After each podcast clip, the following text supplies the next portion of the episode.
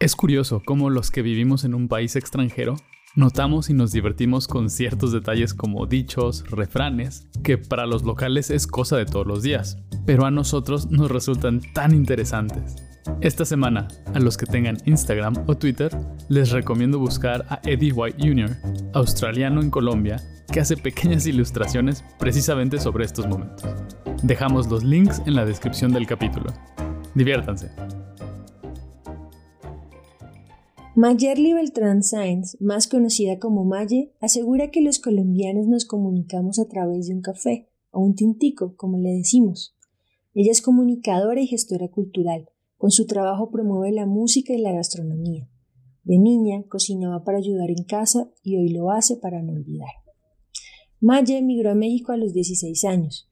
Lidera actualmente el restaurante El Tintico, un espacio de reunión en la Ciudad de México en el que la cultura colombiana se mezcla con las tradiciones y el paisaje mexicano. Para ella el sabor característico de Colombia es la tenacidad de sus mujeres. Junto a los ingredientes y las recetas hay una mujer que sostiene la casa, el territorio y la cocina tradicional. Si preparara una comida que representa la comunión entre México y Colombia, el menú tendría de entrada tlacoyos de Puebla, arroz de coco, patacones con cochinita pibil, mole, cazuela de mariscos con leche de coco, tamal de pipián y tamal oaxaqueño. De postre, obviamente desamargado y un buen café colombiano. Hola, hoy les saluda Sara Bautista y es un placer para mí invitarles a la mesa para catar la historia de Maya Beltrán.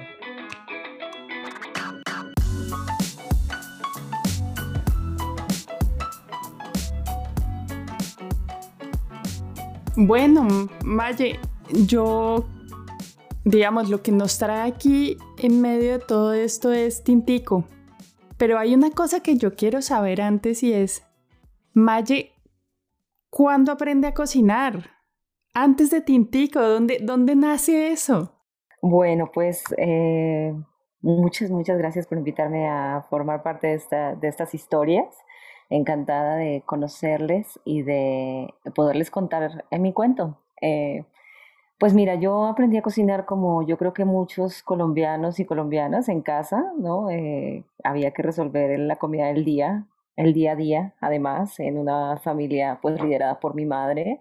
Eh, eh, ella trabajaba todo el día y mi hermano pues también le ayudaba a trabajar, entonces cuando yo llegaba al colegio había que hacer comida, hacer almuerzo y ahí fue donde, donde tenía que salvar la patria y el día, entonces eso, era, eso digamos que fue como los inicios en la cocina, eh, fue una, una, un asunto muy pues de, de lo cotidiano, de sobrevivencia, de hacer comida pues día a día para, para que estuviéramos bien en casa, ¿no? Finalmente creo que es, es, es ahí. Eh, luego viajo a México muy, muy pequeña, a los 16 años me vine a estudiar comunicación y eh, el tema de la cocina pues nunca, nunca se separó de mí. Yo cocinaba también ahí para mí, para mi, mi tío que fue quien me recibió aquí en México. Mm. Eh, entonces ahí seguía cocinando. Eh, pero yo creo que eso es como, como muy nuestro, ¿no? O sea, como que creo que cuando uno migra, la cocina migra con uno y cocinar de diario, las cosas básicas, tener arroz, tener eh, a lo mejor algunas verduras, alguna ensalada, alguna, carne, ¿no? Pero además tener arroz en un país tortillero, ¿no? tener arroz en un país tortillero y bueno, cuando vas a las cocinas que le llaman aquí cocinas corridas o la comida corrida, pues es muy gracioso también que te dicen, eh, bueno, te mandan primero la sopa, luego te mandan arroz, y luego te mandan el plato, o sea, el, ellos le llaman guiso, el guisado o el guiso, ¿no? O sea, la carne en salsa o lo que sea, que el pollo que hicieron con mole o lo que hayan hecho, te lo mandan después. Y los plátanos son postre. Entonces, entonces eh, yo y muchos otros migrantes en México lo que hacemos es que pedimos el arroz, el, el postre y el plato fuerte al mismo tiempo. ¿No? Claro, necesarísimo. O sea, para nosotros es para nosotros comer revueltito es como, como lo normal y como la, la, la, forma en la que aprendimos a comer. Y bueno, no en México, no, en México comen por tiempos y, y todo eso. Además, esta concepción de que el plátano es postre es, es, es, impresionante, ¿no? Porque para nosotros no, el plátano no es postre, el plátano es un acompañamiento y, claro, es parte de comida salada. Ahí te puedo hacer una cota. Yo le presenté a mi esposo el plátano, lo que llaman el plátano macho, pero verde. O sea, los patacones, que para nosotros son la dicha. Yo vengo del valle y las pataconas, eso para mí es un deleite. Y él me decía, ves que eso está, o sea, eso es salado. Yo le decía, claro. Sí, ahí tengo una historia preciosa que contarte. Fíjate que cuando estaba en la universidad, entonces yo iba pues seguido al, al mercado y le pedía a un señor que me trajera plátano verde. Entonces yo iba pues cada semana y le decía, señor, eh, me trajo plátano verde, señor, me trajo plátano. Y un día el señor muy, muy, pues como asombrado me dice, señorita, y es que usted tiene muchos pajaritos.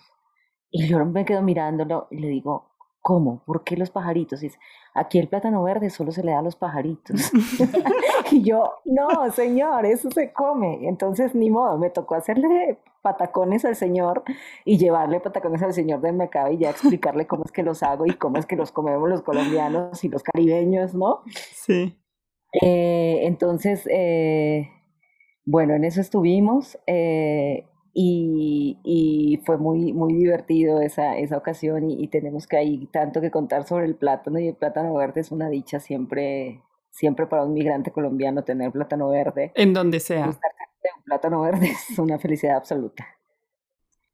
Bueno, y pasa el tiempo, tú te quedas en México, nunca regresaste.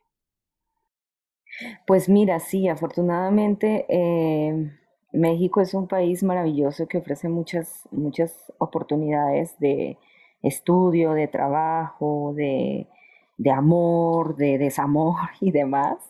Y este, me quedé porque México eh, me ofrecía hacer posible muchas cosas. Eh, primero, pues estar como cerca de todo esto de la gestión cultural que eh, yo considero que es como mi, mi profesión central es posibilitar eh, los encuentros, posibilitar eh, la vida cultural de, una comunidad y a través de la cultura acercar a la gente, acercarnos a nuestras raíces, acercarnos a nuestras nostalgias y encontrarnos como seres humanos eh, que se reconocen en la diferencia, pero que estamos cercanos precisamente por, por todo esta, por toda esta, eh, todos esos valores culturales que, que, que, nos, que nos hacen ser este, iguales, ¿no? Que nos hacen ser humanos, que nos hacen estar cerca a través de, de precisamente todos estos valores. Entonces, eh, pues me quedé en México, eh, me pude, pude seguir continu continuar estudiando. Entonces, pues en eso seguí estudiando y después eh, se vinieron otras oportunidades laborales y bueno, y así México me fue dando una y otra y otra y otra cosa hasta que pues ya tengo mi familia aquí en México, tengo eh, mis proyectos aquí en México, mis fracasos también aquí y entonces acá estamos, acá seguimos.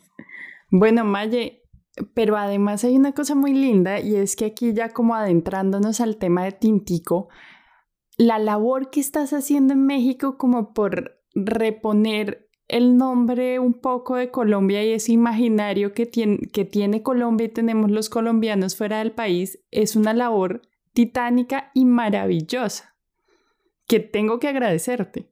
Ay, tan divina, muchas gracias. No, al contrario, yo creo que eh, tenemos que agradecer a, a, todo, a toda esa colombianidad maravillosa que viaja a México, que viaja al extranjero y que por ejemplo, con, un estudio reciente que también hacemos con otros compañeros de aquí de México, con otros colegas, mm, en donde observamos eh, cuál es la migración que hay de Colombia a México y encontramos que la principal, el principal motivo de migración es estudiar, estudiar un posgrado, estudiar una maestría, estudiar un doctorado, hacer postdoctorados. Entonces, eh, pues sí, tristemente los medios de comunicación con este ánimo de, pues de eh, ¿Qué será? Podría yo decir que quizá vender más, ser sensacionalistas o no sé, pues qué van a contar de la colombianidad de los colombianos, pues que y las colombianas, pues que hay un hay un imaginario y una y un montón de prejuicios que están están lejanos de ser en realidad lo que, lo que somos eh, todos los, los, colombianos y las colombianas que emigramos y todo lo que venimos a hacer a este país también maravilloso que nos da tantas oportunidades y con, el que estamos tan agradecidos. Y es esa, toda esa gente que, que viene a hacer investigaciones, que viene a hacer apoyo humanitario, apoyo con, con derechos, derechos humanos, investigaciones eh, sobre química, sobre migración, sobre etnomusicología, sobre música, todas las aportaciones que hay también desde la cultura a la cultura local, pues todo eso es lo que a mí, a mí me parece que, que no soy yo quien lo muestra, sino que nosotros, todo el colectivo, este, venimos a, a, a mostrarlo y venimos a colocarlo sobre, sobre la mesa y quizá enfatizarlo un poco y, realzarlo y, visibilizarlo es lo que se necesitaba. Entonces Tintico nació eh, siendo un espacio eh, en el que a través de la gastronomía eh, nos encontramos, a través de la gastronomía también contamos como todo este, todas estas otras historias y todas estas otras em, formas de, de vivir el ser colombiano en el extranjero. Y, a partir de ahí se ha construido un, colectivo eh, que, en el que todos aportan. O sea, de verdad, eso fue algo que de lo que más me maravilló durante el tiempo que existió Tintico como foro y como, y como restaurante, es que en el momento en el que empezamos, digamos, a hablar a través de la cocina y hablar a través de la música, de, de, lo que de, Colombia y de, las, de los colombianos y de la cultura colombiana, entonces se acercaron muchos proyectos y muchas personas que estaban también resonando con esta, con, con otras ideas, con otras ideas acerca de lo que es, de lo que es la expresión, por decirlo de alguna manera, colombiana o la expresión individual desde haber nacido en Colombia, que también eh, pues puede ser eso, ¿no? Que no, no es específicamente como que alguien haga cultura colombiana, sino que desde ese ser y ese nacer en, en, un determinado territorio, pues nos expresamos ante el mundo y ante la vida con ciertos valores y ciertas eh, formas de, de, ver y de mirar y de sentir y de, y de compartir. Entonces, eso fue maravilloso. En alguna ocasión me pusieron en el Facebook, ¿no? ¿Cómo le hace Tintico para traer tantos músicos y tan buenos, ¿no?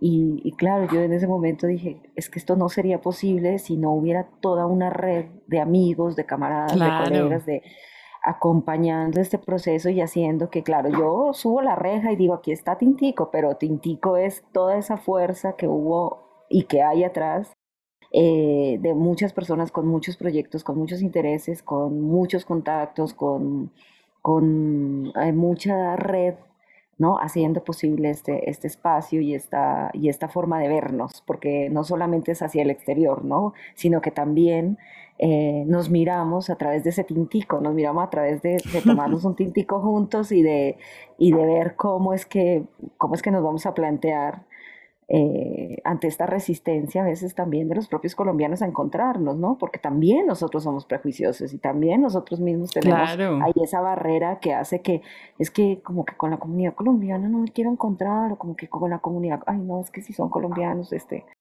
Entonces, eh, también me he encontrado mucho esa resistencia pues, del propio colombiano. Maye, una pregunta que me causa mucha curiosidad. ¿Qué fue lo primero que es, o sea, tú abriste la reja de Tintico la primera vez y qué fue lo primero que serviste? ¿Qué fue lo que primero que te pidieron? Pues eh, mira que aquí en México has de saber que eh, Tintico pues no es una palabra como muy... No, no, eso es solo colombiano. ¿No? Sí, no es una palabra como que se ubique mucho y Tintico pues a los, a los mexicanos, o sea, porque yo, yo abrí Tintico en realidad eh, me llamaron del, gobierno de la Ciudad de México para echar a andar un proyecto que consistía en esta recuperación del centro histórico de la Ciudad de México. Entonces, eh, bueno, ellos conocían un poco mi trayectoria porque yo estuve antes de Tintico trabajando seis años con un club de jazz aquí en la ciudad en el área de relaciones públicas, comunicación y gestión y producción, ¿no? Era es un club de jazz pequeño, relativamente pequeño, pero entonces había que hacer muchas cosas y, y hacíamos también muchas cosas con, con, el gobierno de la Ciudad de México. Entonces cuando, digamos, ellos, ellos ya sabían como del ímpetu que, que había aquí en este, en este corazoncillo, y entonces nos ofrecieron este espacio en el centro eh, para, que, para echar a andar un, un, proyecto que fuera, que a través de la gastronomía hiciera cultura. Okay. Entonces, eh, pensando y pensando y pensando, estuvimos, dijimos, coloquémosle tintico, pero en realidad, mira, no iba, no era que, no fue un proyecto que yo que yo planeara como que va a ser colombiano para la comunidad colombiana, que va a tener cocina colombiana. No, no, no, nada de eso sucedió. Yo sabía que en el centro histórico había necesidad, desde lo gastronómico, de un espacio que eh, este, ofreciera eh, buena, digamos, buena, buena cocina en el sentido de una cocina saludable, una cocina eh, diversa, ¿no? Una cocina... y, y claro, ahí ya fue donde empecé como a, a meter que hubiera arrocito blanco, que, que, que este, hubiera cocina internacional un poco y, y la gente empezó a preguntar qué era tintico. Entonces, cuando me empiezan a preguntar, pues obviamente yo siempre tenía café y tenía café colombiano, unos amigos que traen café colombiano orgánico de, de aquí del Valle del Cauca precisamente. Eh, entonces empecé, empecé, a servir tintico y a explicar qué era tintico y para qué se usaba el tintico y para qué lo usábamos los colombianos y por qué le decíamos tintico eh, y este tipo de, de, de cosas, ¿no? Eh, sí. Explicaciones sobre la, sobre la... La etimología un poco. La etimología y los usos, o sea, en qué momento uno se toma un tinto, con quién se toma un tinto, cuándo, ¿no? Que la cultura del café. un poco la cultura del café, un poco la cultura también de, del encuentro, ¿no? Que es, es algo que, que, me, parece, me parecía importante y que, que, finalmente un espacio gastronómico a mí me parecía que pues se tendría que servir eh, principalmente para eso, para encontrarnos en medio de un centro histórico tremendamente caótico, ruidoso, este, que se avalancha sobre uno y Tintico fue por mucho tiempo pues un oasis ahí donde había mucha calma, mucha paz, eh, mucha, mucho música, mucho momento para hablar, ¿no? Qué linda historia. Bueno, hay un paraje obligado en esta historia y es cómo se encuentran Tintico Maye y Gabriel García Márquez. Ay, esa fue muy buena. Fíjate que yo había viajado a Colombia.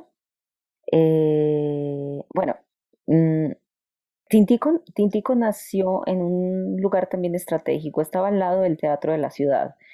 Entonces, eh, muchas producciones y los directores del Teatro de la Ciudad siempre vieron a Tintico como un aliado eh, en temas de producción, ¿no? También para, para eventos y para y para, por ejemplo, eh, apoyar en el tema de, de, alimentación de músicos o de artistas que venían al teatro de la ciudad, ¿no? Entonces, eh, eso, eso también nos, nos, nos ayudó para que para que la gente, pues ciertos actores, ¿no? Conocieran también la cocina colombiana y uno, uno de esos actores fue pues la directora entonces del Teatro de la Ciudad, la maestra Nina Cerratos, y con ella también, también he tenido, digamos, la oportunidad de trabajar desde la música, con el tema del, club de jazz y todo. O sea, como siempre fue como también una red, ¿no? Siempre, como te comento, ha sido una red. Y, y ella me invitó a dar un, un catering para un evento en el Museo de la Ciudad de México y a este lugar eh, llegó eh, una amiga íntima del maestro Gabriel García Márquez. Eh, digamos que esto fue dos días antes del cumpleaños del maestro Gabriel García Márquez y claro, yo en, esta, en, esta, en este servicio de alimentación que fue enorme, fue para 300 personas, pues hice, hice patacones, hice carimañolas, hice arepas, hice tapeo español, eh, o sea, yo siempre, como que siempre que me decían, oye, Maye, pues da un servicio de algo, pues yo siempre metía mi arepita, mi chorizo, mi patacón. Tan divina, sí. Siempre, siempre lo meto en, cualquier, cualquier excusa es buena para meter una carimañola, una arepita, una arepa de huevo, lo que sea, ¿no? Entonces, en esa ocasión eh, puse ese menú y esta amiga cercana al maestro Gabriel García Márquez fue hasta la cocina y, dijo, ¿quién está cocinando? ¿no? Y bueno, pues me tocó salir a poner la cara. Y yo, Dios mío, ahora. ¡Qué, susto! qué susto, dije, no, eso, algo pasó. Entonces mm, me, me dijo, oye, puedes cocinar, está delicioso todo, estoy impresionada, ¿cómo es que cocinas esto? Este, pues obvio ella conocía, ¿no? De que, de que esta cocina. Y le, ya le comenté, pues es que soy colombiana y tengo un espacio desde el que trabajo que se llama Tintico y bueno, nos invitan a veces a, a dar este tipo de servicios y ahora estoy atendiéndolo y bueno, estoy a sus órdenes. Me dijo, bueno, necesito que me ayudes para un cumpleaños, cocinas aunque sea para, para 12 personas.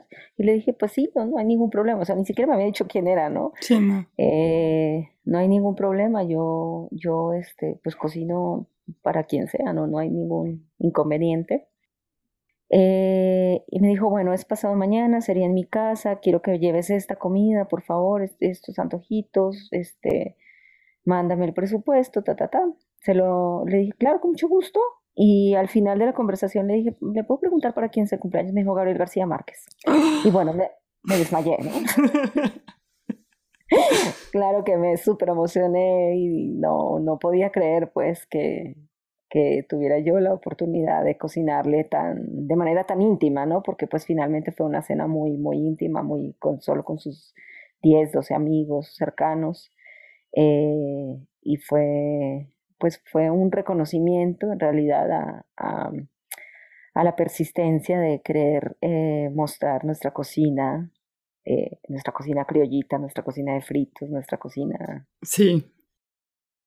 En medio de las tapas españolas y las tortillas mexicanas. Exacto, sí, sí, de los sopecitos de cochinita hice también, sopes de cochinita, o sea, como, ese era mi, ese era mi catering entonces. Y entonces vas a este, a este evento y sirves, y sirves la comida y, y, después vuelves a cocinar para él o fue la única vez? No, fíjate que eh, solo fue en esta ocasión. Es, esto fue, ya, ya no recuerdo, creo que tenía 83 años el maestro. O sea, sí fue un año antes de que él falleciera. Ah. Sí, sí, sí, fue un año antes de que él falleciera. La verdad es que fue así como, como que soy una chica también con suerte, digamos, ¿no? De alguna manera eh, fue esa coincidencia y fuimos a la casa de, de, esta amiga del maestro y ahí se hizo la cena. También se sirvió un, tapeo, fue como un tapeo colombiano, español, mexicano. Y eh, en realidad estuvimos nosotros muy en la cocina, o sea, no, no ya que estuviéramos como en, la reunión como tal, pero bueno, tuvimos la oportunidad de, salir a saludar al maestro y pues agradecerle por todo, por todo su legado también, ¿no? Y tomarnos la fotico. Y ahí fue cuando, ahí fue cuando me dijo el maestro, eh, me presentaron, me dijo, mira, eh, maestro Gabriel García Márquez, ella fue la que cocinó. Y el maestro me agarró de las manos y me dijo, usted es una mujer peligrosa. Y le dije, gracias maestro, mi nombre es Maye. ¿No? Este, y ya nada, me preguntó si estaba casada o no. Y siempre como con, con, esa jovialidad y esa alegría que lo caracterizaba aún en, aún en, este, en este momento de su vida, donde ya su salud estaba un poco demeritada y todo, pero estaba muy, muy contento, muy agradecido. Mm, pues como, como te digo, siempre tener un plátano verde, un patacón cerca y, y los sabores de la tierra, pues siempre llegan, yo creo, a lo más profundo de nuestro, de nuestro, de nuestra humanidad, ¿no? O sea, es como la cocina y la música entran sin explicaciones, ¿no? Llegan a, llegan al corazón y llegan al, a la memoria y al, y al ser de una manera que no, no necesita explicaciones, simplemente están ahí, simplemente te trasladan a, a la infancia o a los momentos de, de, la vida en los que, en los que ha habido sucesos significantes o significativos. Y, y pues yo creo que eso sucedía mucho con el maestro Gabriel García Márquez, pues en muchas ocasiones mencionaba, ¿no? Que para él eh, pues la cocina caribeña era, era su, su tesoro. Eh, y afortunadamente estuve yo en el momento justo y en el lugar indicado para poder servir esa pequeña cena y poder compartir con él esos minutos. Claro. Eh, bueno, Maye, ahora que no está Tintico, ¿en qué anda Maye Beltrán? Pues mira, Tintico sigue, digamos, sigue estando ahí. Eh, como te cuento, eh, ya no, no tenemos este espacio físico que, que, teníamos antes. Ahora estamos completamente en las redes sociales. Eh, este, estamos fortaleciendo nuevamente la comunidad, digamos, que pasamos de un espacio físico a un espacio virtual y ese cambio me a mí me ha costado trabajo porque yo siempre trabajo como en lo físico, me es, me es complicado trabajar en la virtualidad, aunque, Te entiendo. aunque tenemos que, que acostumbrarnos y, y, encontrar las formas para, para lograr eso.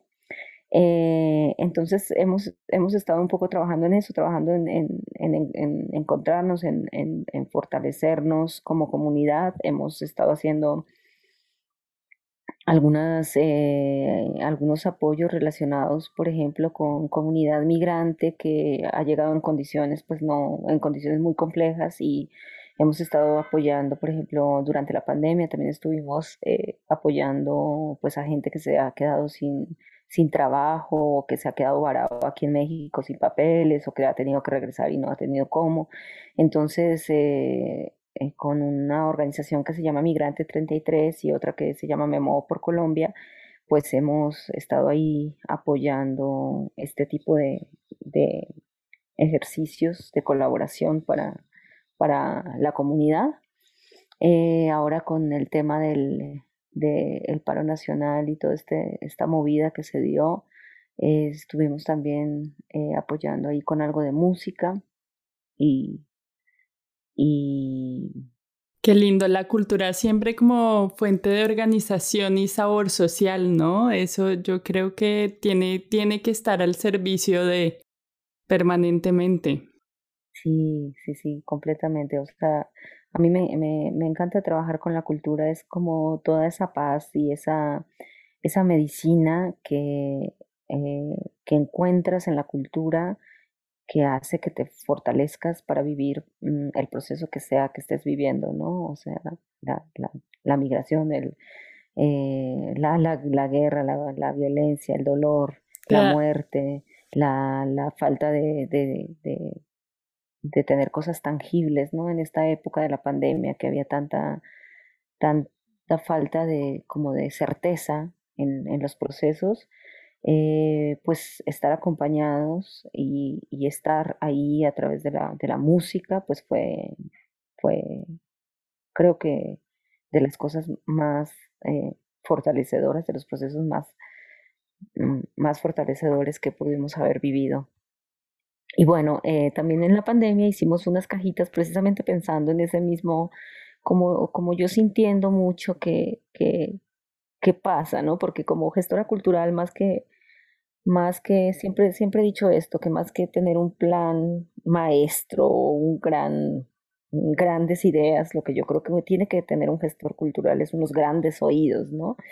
Entonces, eh, igual que como cuando nació Tintico, cuando nació Tintico y le pusimos Tintico y entonces toda la gente preguntaba, ¿qué es Tintico? Ah, entonces eres colombiana, ah, entonces eh, tú cocinas comida colombiana, ¿podrías cocinarnos algo? O sea, así fue que empezó a salir todo este tema de la cocina colombiana, ¿no? Y como te dije al principio, pues yo sabía las cinco o siete recetas que sabe cualquier colombiano, ¿no? De, que, que es las recetas de sobrevivencia. Eh, y en el momento en que la gente empieza a pedirme más y más, o sea, oye, ¿qué vas a hacer de especial este fin de semana? ¿Qué vas a hacer de especial? Eh, pues yo ahí vi que era necesario llamar a un, a un chef, entonces, o sea, llamar a, a, las, a las maestras cocineras y que vinieran ellas a mostrarnos qué es la cocina colombiana en toda su diversidad. Y, y, y también escuché, sentí y escuché que, bueno, que entonces la comunidad colombiana eh, necesitaba un lugar de encuentro que estuviera lejano a los estereotipos, que, que hubiera cabida para la diversidad, cabida para, para, para no colocar la bandera de Colombia en la puerta, ¿no? Sino, claro. Sino como toda, todas estas otras, encontrarnos sencillamente como como personas migrantes que, que, vienen de una geografía específica, pero que pues nos encontramos a partir de muchas otras cosas, ¿no? Sí. Entonces, eh, estas grandes orejas de gestora cultural pues me hicieron notar que, eh, que esto era lo que, lo que debía ser Tintico. No era que yo tuviera un plan maestro o una gran estrategia, sino que sentí que era lo que había que colocar en ese momento, que, que era lo que había que, que fortalecer y alimentar en ese momento qué, ideas, qué conceptos, qué sentires, qué experiencias, qué actividades. Y bueno, y entonces se vino todo esto, ¿no? Se vino todo el tema de, la, de las cocineras, de los chefs, de los invitados cada año, de los festivales de cocina colombiana, de toda esa otra cocina colombiana que, que no conocemos ni, siquiera los propios colombianos, ¿no?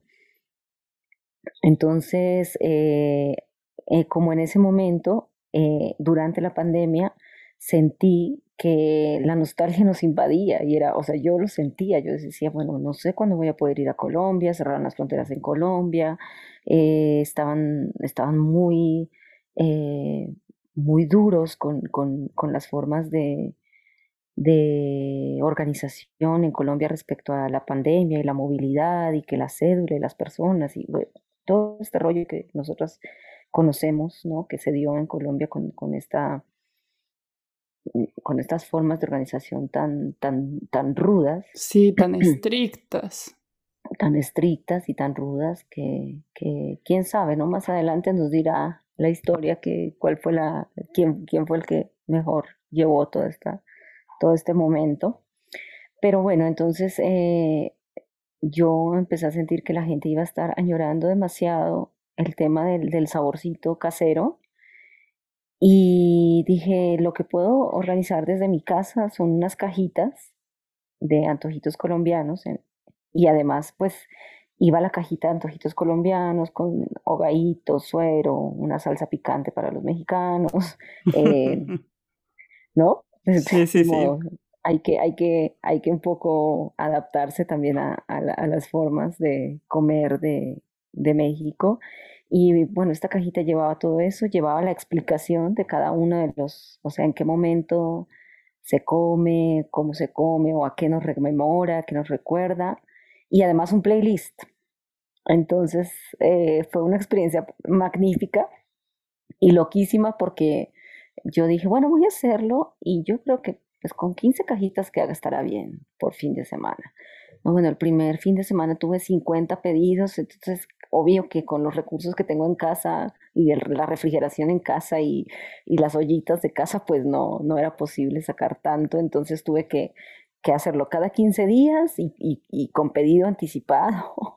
Claro. Entonces fue maravilloso porque, porque muchos, eh, muchos compatriotas y paisanos y paisanas eh, pues me llamaron y me, que les mandara, entonces se las hacía llegar mi hermano, se las llevaba, porque aquí también hubo restricción de la movilidad, entonces era muy viable agarrar el carro e ir a llevar a donde fuera, ¿no? Eso no, no había tanto, tanto tráfico y era, era posible hacer eso. Entonces mi hermano, este, que siempre ha sido mi, mi, compañero de locuras también, eh, bueno, él, él, estuvo repartiendo estas cajitas y llevándolas y y con el playlist compartíamos esas dos cosas, ¿no? Que, creo que son el centro de, el centro de, o la fuerza de, Tintico, las dos grandes eh, expresiones que nos unen.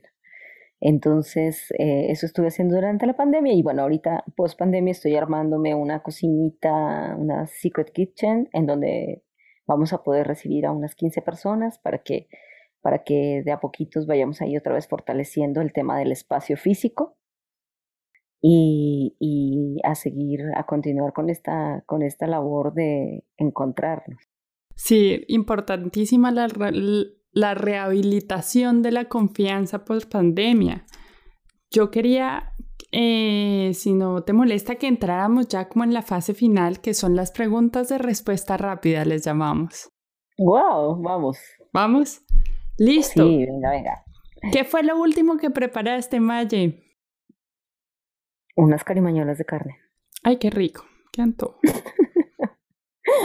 ¿Qué es infantable, infaltable así? En una reunión de amigos o familia. muy buena música. Estamos de acuerdo.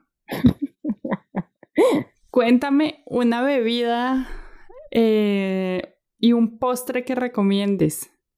Chicha. Y de postre, un merengón con mucha fruta, por favor. Wow, sí. Uy, creo que no pensaba en los merengones hace mucho.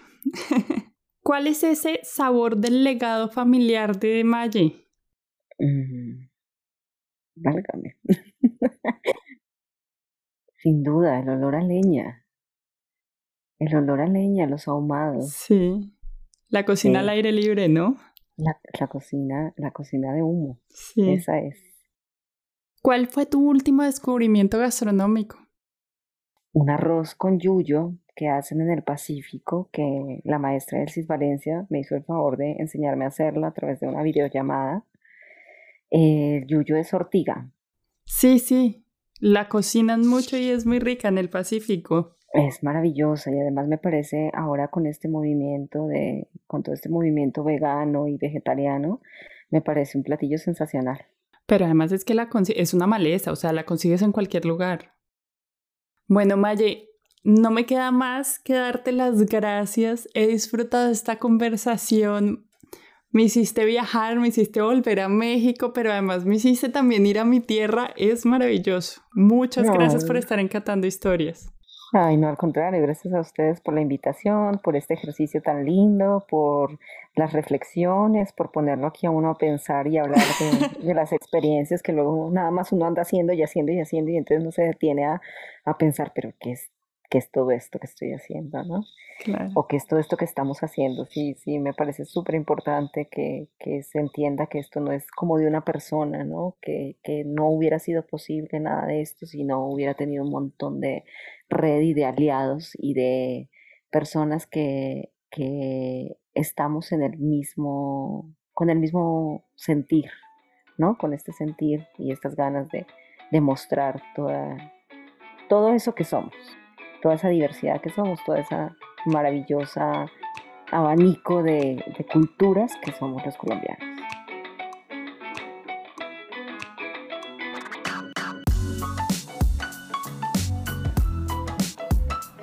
Hola, hola, soy Sara Bautista y estoy a cargo de una sección del podcast que me encanta Aquí le vamos a dar las gracias a cada una de las personas que hace parte de nuestro Patreon porque gracias a su apoyo este podcast sigue creciendo.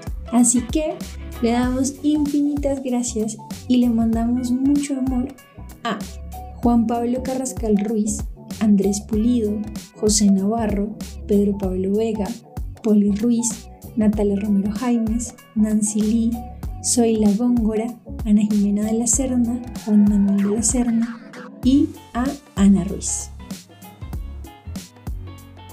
Catando Historias somos Manuela, Sara, Juana y Salvador. Puedes encontrar las recetas de los invitados en www.catandohistorias.com. Si quieres compartir tips, recetas o memorias que hayan llegado a tu mente, estamos en redes como arroba Catando Historias Podcast. Si te gustó el capítulo, compártelo o escribe una reseña en la plataforma donde lo estás escuchando. Igualmente nos puedes apoyar en patreon.com diagonal catando historias. Tenemos un menú de recompensas que te puede gustar. Las bellas ilustraciones de Juana Nieto las encuentras en Behance bajo su nombre o en Instagram como guion al piso, mielina guion al piso. Muchas gracias por escucharnos. Catando Historias es grabado en De la S a la T.